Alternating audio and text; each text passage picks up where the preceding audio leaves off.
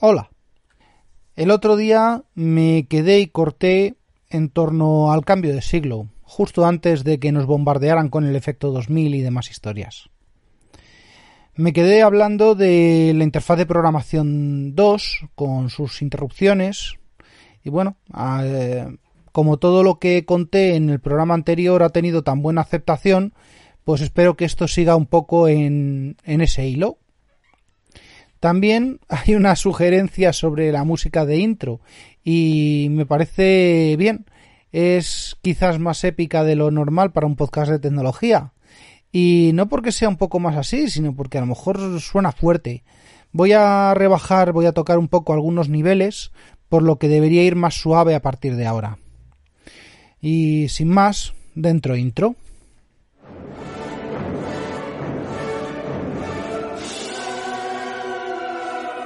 Bienvenidos a Yo Virtualizador.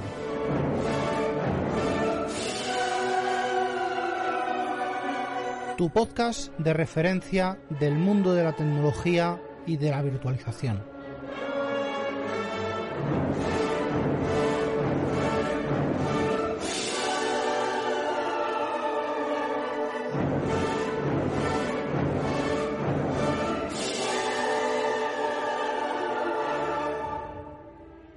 Ante todo, mm, mientras estaba redactando este capítulo, me he dado cuenta de que hubo una época en la que usaba software con bastantes años de diferencia con respecto a su salida.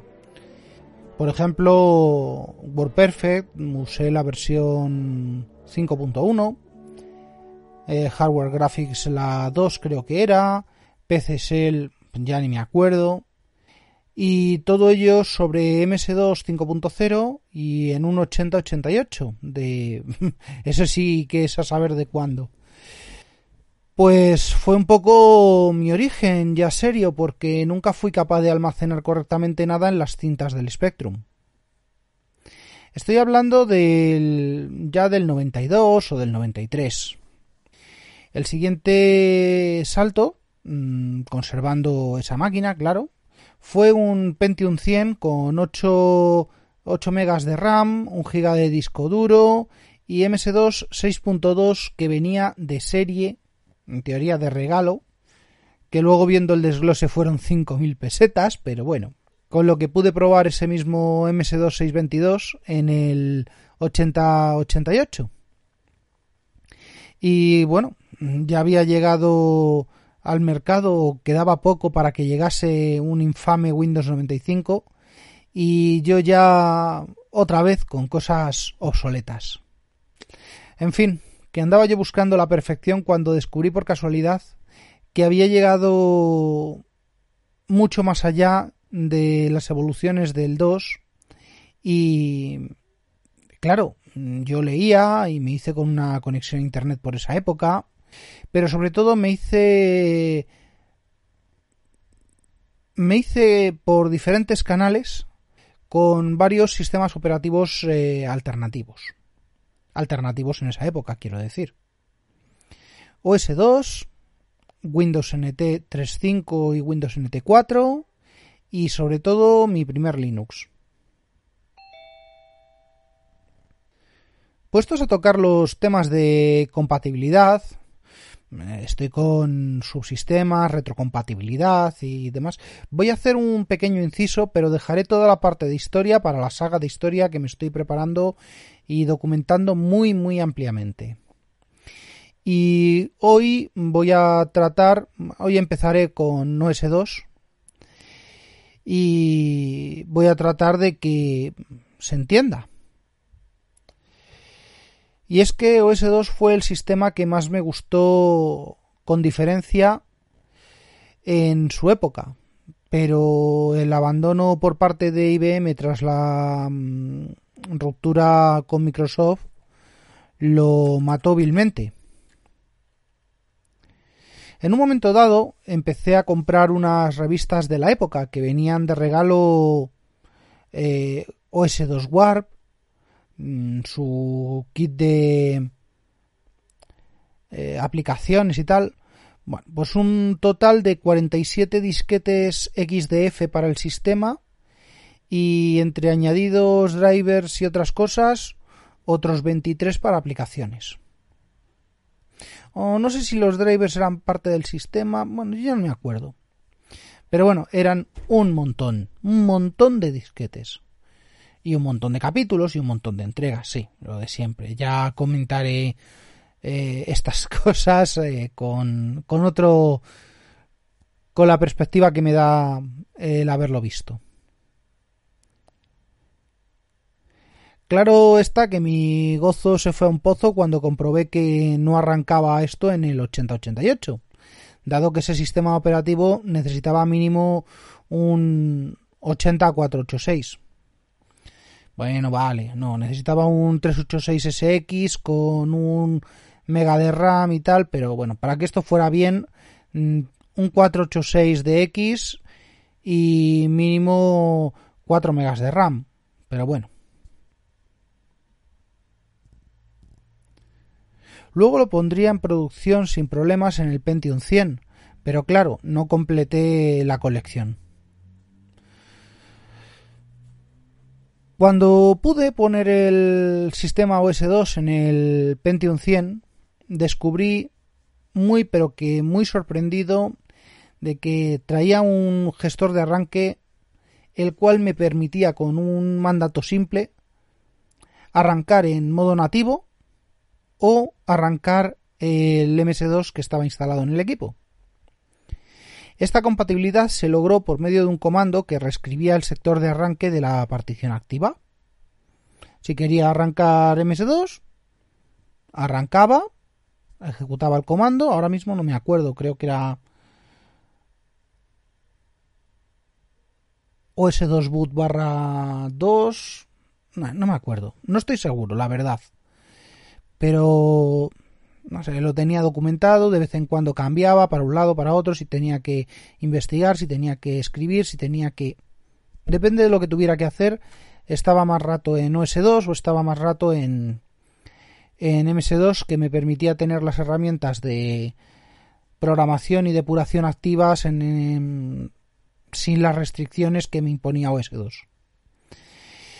Y por eso viene el segundo punto, y es que a pesar de que OS2 traía un modo 2, IBM PC2 concretamente, integrado dentro del sistema OS2, eh, pues era poco, bueno, yo podía trabajar con casi todas las herramientas y programas de una forma muy similar a cómo lo hacía dentro de 2 y Windows 3, pero bueno, sea modo ventana, sea modo carácter, y con unas restricciones muy similares a las de Windows 3 y otras mmm, más férreas aún que las de Windows 95 y familia. Y os preguntaréis que cómo es esto. Pues eh, muy simple. Aquí no había una interfaz API nativa de BIOS ni una de dos, con lo que eh, absolutamente todo era capturado y reconvertido, con lo que programas como por ejemplo Soffice, 2M, mmm, no sé, Soffice por capturar los vectores de interrupción y del teclado, o el 2M por capturar eh, la interrupción 13H y el control de la controladora de la disquetera, pues no eran viables. En Usenet había un dicho por aquella época, y es que ¿para qué quieres 2M si ya tienes el XDF? En fin, discusiones de la época.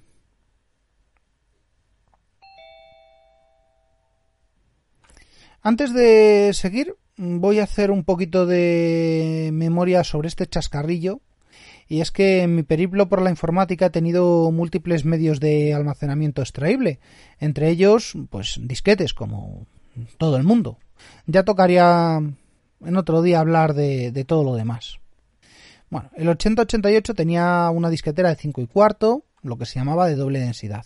Jamás me gustaron estas denominaciones, puesto que no reflejaban la realidad. Supongo que por lo mismo que hoy, con una tendencia exagerada a la hipérbola máxima, pues aunque solo suponga un mínimo incremento si es que supone algo, pues pusieron esos nombres. Pero, en fin, mm, no me gustaron. Supongo que es el recurso de hasta el infinito y más allá o, el eslogan comercial de la Game Station 256 en Los Simpson.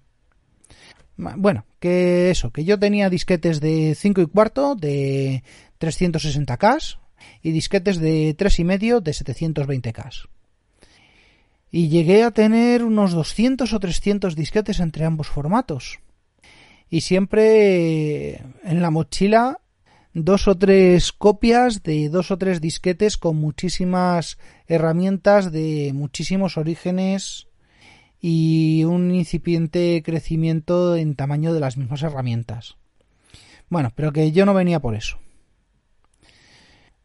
Haciendo un poquito más de memoria, de 8 pulgadas, yo creo que sí pasó alguno por mis manos, pero no fue, eh, solo fue a efectos informativos, no a producción propiamente dicho. De 5 y cuarto de doble densidad, como dije, Mm, pues mm, tendría unos 30 o 40 por casa de pues eso, de 360K. Como nunca pude tener una disquetera de alta densidad de, de las de 1,2 megas, pues ni copia de juegos ni discos de gran tamaño. Eh, algún sobre de ellos era de papel, pero muchos eran de esa mezcla de algodón y fibra de carbono, o algodón y fibra de vidrio, o, espera, que lo mismo era amianto, que no se quemaba y se deshilachaba eso con un hilo fino, fino, fino, fino que da miedo a día de hoy. Lástima no tener ahora uno de esos para poder verificarlo. De los de tres y medio, sí, de esos que los niños rata de hoy dicen que es un icono de guardar impreso en 3D. Bueno, en fin. La historia va un poco más allá de las interfaces de película que salen en cine o en serie. Eh, todo en realidad fue un poquito menos glamuroso de como lo pintan. Bueno, que de los de tres y medio tengo por casa todavía como medio centenar o más y una disquetera, por lo que pueda pasar. Pero en su época el 8088 tenía una espectacular disquetera de 3,5 de doble densidad. Lo mismo, mm, doble densidad para representar lo que es la mitad de la alta densidad. Hipérboles máximas. Bueno. Como decía, pues tenía una, una mm, disquetera de 3,5 y bueno, el cuento es que era el doble que la de 5 y cuarto sigo, sigo diciendo que es que no me cuadraban los nombres. Y me siguen sin cuadrar. Pero, en fin, yo era feliz con mis discos de doble densidad o los nuevos discos de alta reconvertidos y formateados a 720 para, mm, para casi todo. Ah, ya que estoy, lo de las reconversiones era también otra historia puesto que a mí entre el 93 y el 95 me costaba encontrar proveedores de discos de doble densidad, ya que solo los había ya de, de alta, de alta densidad. Esto quiere decir que se dejaron de fabricar los de 720 para fabricar al gran público los de 1,44, un mega, un mega y medio aproximadamente, un poquito menos.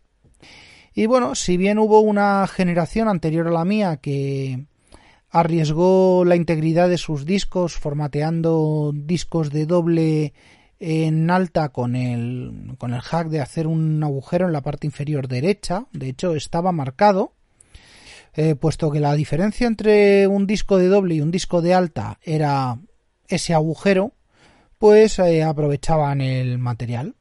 La generación anterior hizo el avance y el descubrimiento, y yo que viví la siguiente tenía que adaptarme. Como por ejemplo cerrar esos mismos agujeros de mis discos de alta con cinta y un recorte de disquete, porque realmente sí había alguna que usaba una luz, un LED, un láser, un lo que fuera para comprobar el agujero, pero la gran mayoría utilizaban un, una púa, un sensor, para indicar si el disquete era de, de doble o de alta. Pero bueno, mm, pues eso, que después de mis trucos con cinta, trozo de disquete, de, y de que aprender a las duras que las, mm, que las cabezas de una disquetera de alta son mm, más finas, eh, con lo cual trazan mejor las pistas, provocan menos ruido o menos variación de la señal ruido concretamente, cuando se lee la información grabada por una cabeza en una disquetera de doble densidad, bueno, en fin. Hacks de vida aparte, me he desviado puesto que vine a esto desde los formatos extendidos, tanto eh, el de 2M como el de OS2, o incluso podemos pensar en, Windows 91, uy, 91, Windows 95 que tenía, tenía uno, pero no fue para tanto. Ah, y claro, seguí usando disquetes. Nunca pude tener una unidad de tres y medio de capacidad extendida, nombre fruto y víctima del marketing hiperbólico, de esas que llegaban a esos flamantes 2,88 megabytes. Pero bueno, sí pasó por mis manos una unidad zip de paralelo de 100 megas, que por cierto nunca padeció el clic de la muerte, y no pude tener discos magneto-ópticos, pero sí, un colega sí llegó a tener una unidad jazz de un giga. Pero eso es otra, otra historia. Volviendo al tema, en paralelo al formato estándar, siempre hemos pretendido almacenar un poco más de lo que se nos permitía por fábrica o por estándar. Y mis primeros intentos fueron modificando la configuración en cabezas, sectores, cilindros. Esto se hacía, si no recuerdo mal, desde el Confisys. No recuerdo eh, ni cómo ni dónde, pero se podía redimensionar una unidad. Y claro, esto proporcionaba cómicos resultados. Claro está. Hasta que llegué y descubrí las utilidades que me permitieron pasar del formato estándar al superformatting, el superformateo para los amigos. Este proceso se basa en aumentar la capacidad de un disquete por medio de rutinas de bajo nivel, eh, tamaño de pista variable y otras historias que si bien sabemos que acortan la vida útil de disco y disquetera, bueno, la idea era almacenar más información ahí y aprovechar el momento. Y por supuesto, esas rutinas que a día de hoy eh, no son ni virtualizables, ni imitables por USB, ni por otros tipos de conexión. Esto, a día de hoy, creo que es imposible repetirlo.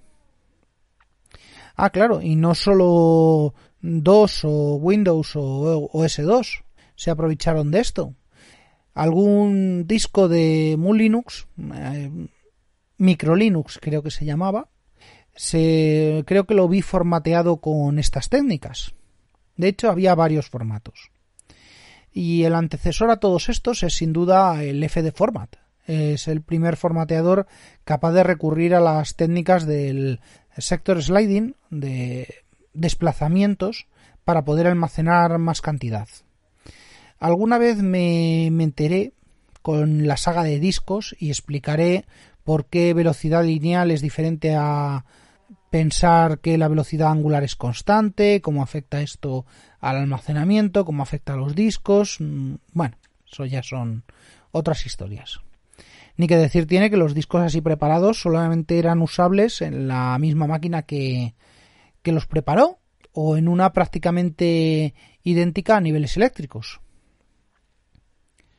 Para mejorar esta compatibilidad, cada fabricante fue introduciendo diversos métodos.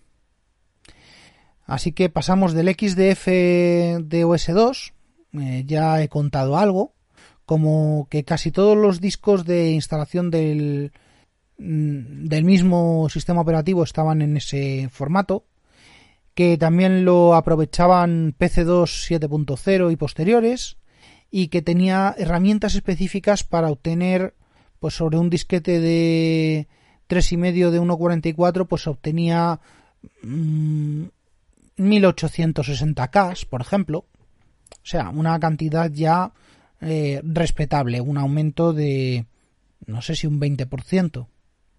Por cierto, su nombre, el nombre de este formato, es IBM Extended Density Format. Porque me he encontrado que buscando XDF aparece un nuevo formato de un XML comprimido y que hace cosas. Bueno, pues eh, este formato tenía una sección eh, FAT12, uff, qué tiempos, eh, fuera del formato, fuera del formato del sector sliding, lo cual hacía que este disco fuera legible por cualquier hardware sin dar error, con un mensaje diciendo que necesitaba que el sistema operativo arrancase con el controlador. Como ya dije, ese controlador venía ya de serie en el kernel de OS2, en el de PC27 o en el de PC, PC2 2000, por lo que en estos sistemas funcionaba de maravilla. Creo que también he hablado en algún capítulo anterior sobre el 2M, que fue mi gran descubrimiento del 93 con sus casi 2 megas por disco y su casi plena compatibilidad con cualquier sistema, mm, yo lo estuve utilizando un montón de tiempo. Los eh, formatos mm, de hasta 1886K, eh, bueno, la media realmente era algo inferior, claro. No todos los discos están siempre nuevos y en óptimas condiciones y la monstruosidad de llevar todo al extremo en una de sus versiones. 2M tenía una segunda versión que era el 2M GUI, vamos a llamarlo tal, que conseguía casi la capacidad del disco en crudo y siempre aplicando técnicas de desplazamiento, de acceso a bajo nivel a la controladora, eh, modificación de flujos, velocidades, en fin demasiado, demasiado extremo. Esto daba, si no recuerdo mal, 1980 K por cada disco de 2 de 2 megas. Y bueno, pues mm, la compatibilidad con otros sistemas, eh, el 2M pues la trae por un mecanismo similar al del XDF, pero para mi gusto bastante más elegante y con una carga mucho más eficaz. Y es que al arrancar MS2, como ya comenté, el orden de arranque de la BIOS, y si la BIOS no lo impide, claro, es A, C y CD-ROM. ¿Vale? Siempre unidad de floppy, primera unidad de disco duro, discos duros en orden, unidades ópticas en orden. Ahora que se han añadido los USBs, pues estos han ido a sustituir a todas las unidades removibles. Ay, qué palabra, de verdad. Bueno, pues ¿qué es lo que hacía? Pues 2M, mm, aprovechando que el Pisuerga pasa por Valladolid, el Aulencia nace a pocos kilómetros y que todo ordenador, si la BIOS no lo impide, va a intentar arrancar desde la disquetera, pues lo primero que va a hacer es cargar lo que haya en la disquetera. Si yo dejo un disquete con 2M, formateado con 2M, en la disquetera, lo que voy a conseguir es que cuando la BIOS arranque, vaya a la disquetera, lea, diga aquí no hay sistema operativo, siguiente salto. Pero claro, esa lectura y ese aquí no hay sistema operativo ya ha cargado previamente una rutina con credenciales y nivel de ROM EPRON el driver de 2M justo antes de la carga del núcleo del sistema operativo, del IOSIS o del IBM BIO. Con lo cual, el controlador de lectura de los discos, de los disquetes, queda modificado y es capaz de trabajar con estos discos. Eso significa que yo podía repartir discos con mucha más capacidad y contenido y la gente podía leerlos con tan solo leer, eh, tener el disco en la unidad antes de arrancar el equipo. Hombre, también eh, esto dejaba los disquetes en modo solo lectura, estos en concreto. Pero claro, mm, si querías tener lectura y escritura, bueno, pues descárgate el 2M completo, te lo instalas. Bueno, esas historias. Y bueno, pues creo que nos faltaba el tercero en discordia. El, bueno, el cuarto, que sería Microsoft. También se subieron a esto, mm, solo que con bastante peor gusto y peor eficiencia. Y no se volvió a saber de esto, puesto que lo hicieron ya en su último, que yo sepa, en su último sistema operativo distribuido en disquetes, que fue el propio Windows 95. No sé si venían la burrada de treinta y tantos disquetes. Y me quejaba yo del OS2. Pero bueno, del formato DMF, del Distribution Media Format, solo puedo decir que era de 1,68 en discos de 1,44 y que para el común de los mortales, nosotros, era de solo lectura. La única ventaja es que no necesitaba ningún driver adicional. Nada, que ya me he vuelto a liar y me he liado mucho. Así que NT y demás quedarán para otro día. Pero yo voy a terminar hoy lo que es OS2 y su mundo. Así que bueno, seguimos. Como ya he contado, la mm, intercepción de interrupciones de acceso al, al, hardware y los vectores, el acceso a los vectores de los mismos ya no son libres. En dos, por ejemplo, con un TSR podíamos localizar el vector del temporizador, por ejemplo, la dirección de entrada a la rutina del comando interno date, mm, date para ver la, fecha, por ejemplo, y una vez eh, localizada esa dirección, es muy simple reemplazar en memoria la dirección por una dirección de nuestro TSR, de nuestro Terminate and Stay Resident, nuestro programa residente en memoria, que lo que hace es comprobar la fecha, por ejemplo, y mientras la condición de disparo sea falsa, que devuelva el flujo del programa a su cauce natural, pues porque si no se cuelga, claro. Esto este comportamiento os suena, ¿verdad?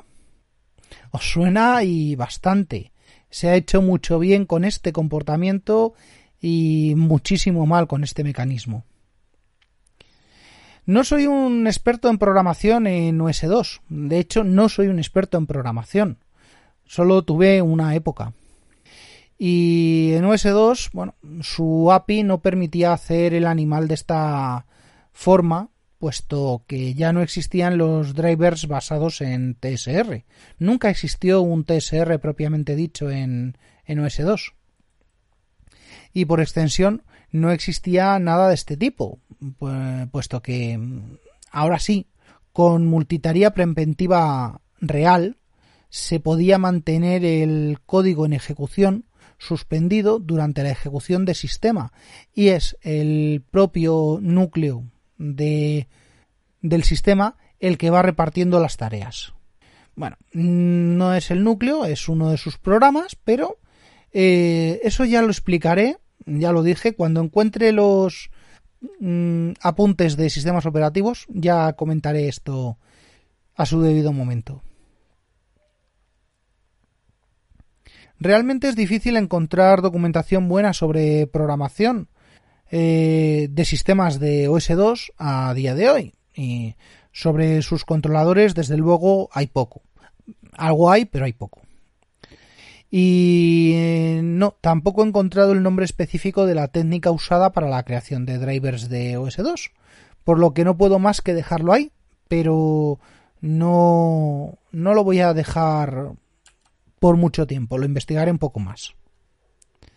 Y mm, para ir cerrando este sistema, que veo que me enrollo y no avanzo, pues em, lo siento, ya, definitivamente. NT, las tecnologías avanzadas de 32 bits, y van para otro capítulo, de verdad, qué novedad. Y cierro las interfaces de, de OS2.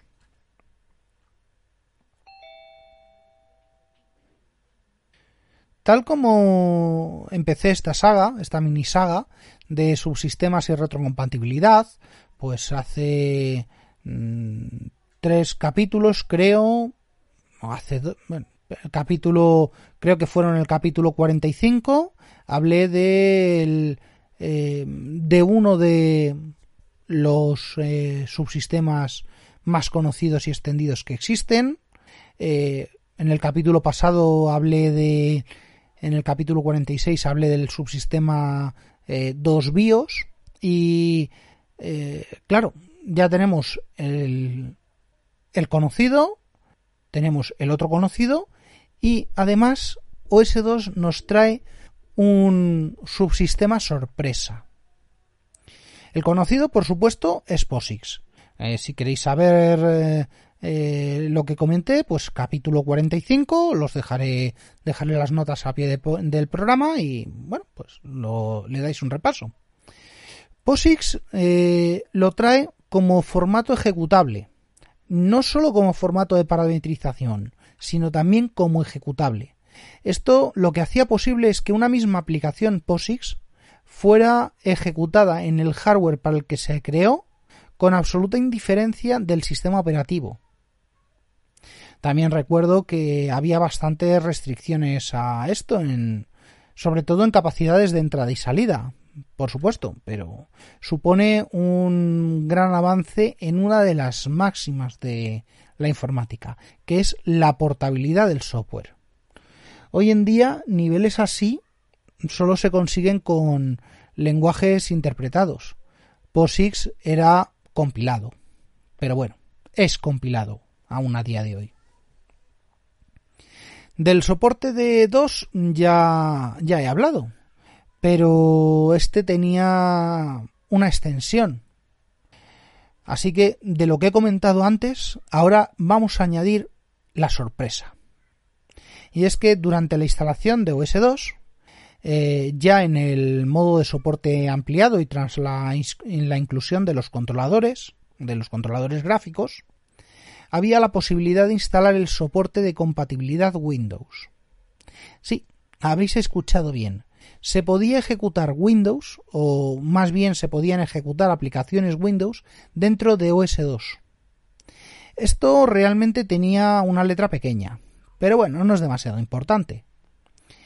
Y es que el soporte era para Windows 3.1 y 3.11, para todas aquellas aplicaciones de 16 bits para 2 y, y para Windows, claro, y las de Windows de 32 bits de Win32S una biblioteca de expansión de capacidades paralela al subsistema de 32 bits nativo, por llamarlo de alguna manera, de Windows 3.11, que este no estaba soportado, eh, sino emulado gracias a que ya no tiene que gestionar eh, Windows nada, absolutamente nada, a través del driver de memoria MM386. Un motivo similar para al que alegan para no soportar ejecutables de 2 de 2.4GW o 2.32, los extensores de los que hablé en el capítulo 46. Y para todos los que piensen que esto no sirve para nada, pues sirve. Y supuso la posibilidad de que muchísima de la informática basada en host tuviese un cliente nativo en una estación de trabajo ¿vale? En un PC. Eh, y que esas mismas eh, estaciones de trabajo pudieran ejecutar eh, software desarrollado a medida para Windows en este entorno de OS2. ¿Qué quiere decir? Pues que ya podía tener mi software de cliente de emulador de host corriendo en mi OS2 y podía tener a la vez mi software de gestión de la aplicación pon aquí el nombre que más te dé la gana.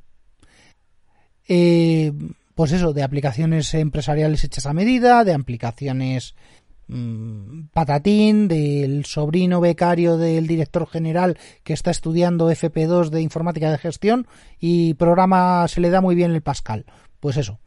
Eh, todo eso se podía ejecutar en un entorno eh, estable, equilibrado y de verdad que, bueno, que me quedo sin, sin razones, así que vamos a ir ya con las razones de verdad. Que, por ejemplo, eran el Office de la época, la ofimática de la época.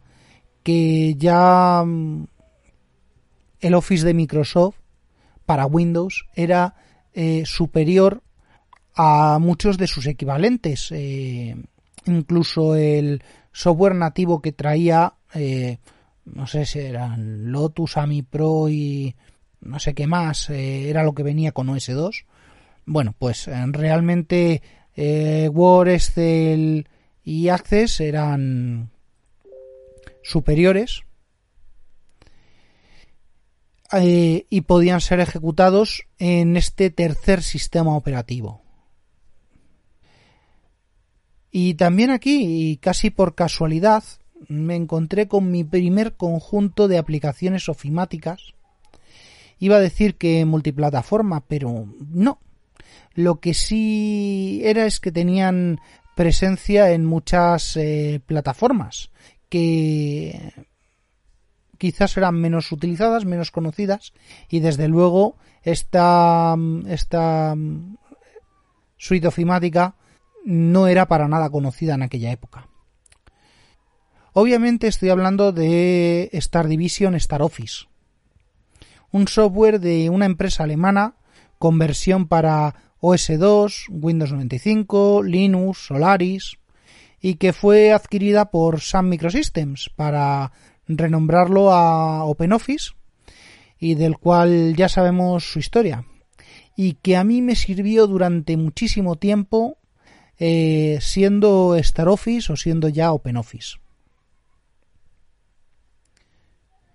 El resultado de esto fue una grandiosa combinación que ha costado muchísimo igualar con tres sistemas en ejecución nativa y de verdad eh, algo que se consiguió en otoño de 1994 eh, un año antes que Windows 95 y dos casi que NT4 de verdad es que quiero pensar que ahora lo más parecido que tengo es en Linux voy a tener eh, ese, mm, esa versión de 2 que tiene así un poco rara, esa versión de eh, Windows con Wine que bueno puede estar bastante más integrado, puede llegar a ser la misma integración que había de Windows 3.1 eh, a a OS 2, la que puede haber de, Windows de 32 a, a Linux ahora mismo. Y, y claro, el sentiterno POSIX que anda por ahí debajo, que siempre nos dará su mano si se la pedimos. Y poco más que decir que sobre esta plataforma. Eh, solo que fue la que originó y dio vida y fuerza a Connectix, otra empresa de la que luego se derivarían cosas que usamos eh, a día de hoy y sobre las que este podcast puede hablar. Pero eso ya es tema de otro capítulo. Y hasta aquí el capítulo de hoy de Yo Virtualizador, podcast asociado a la red de sospechosos habituales.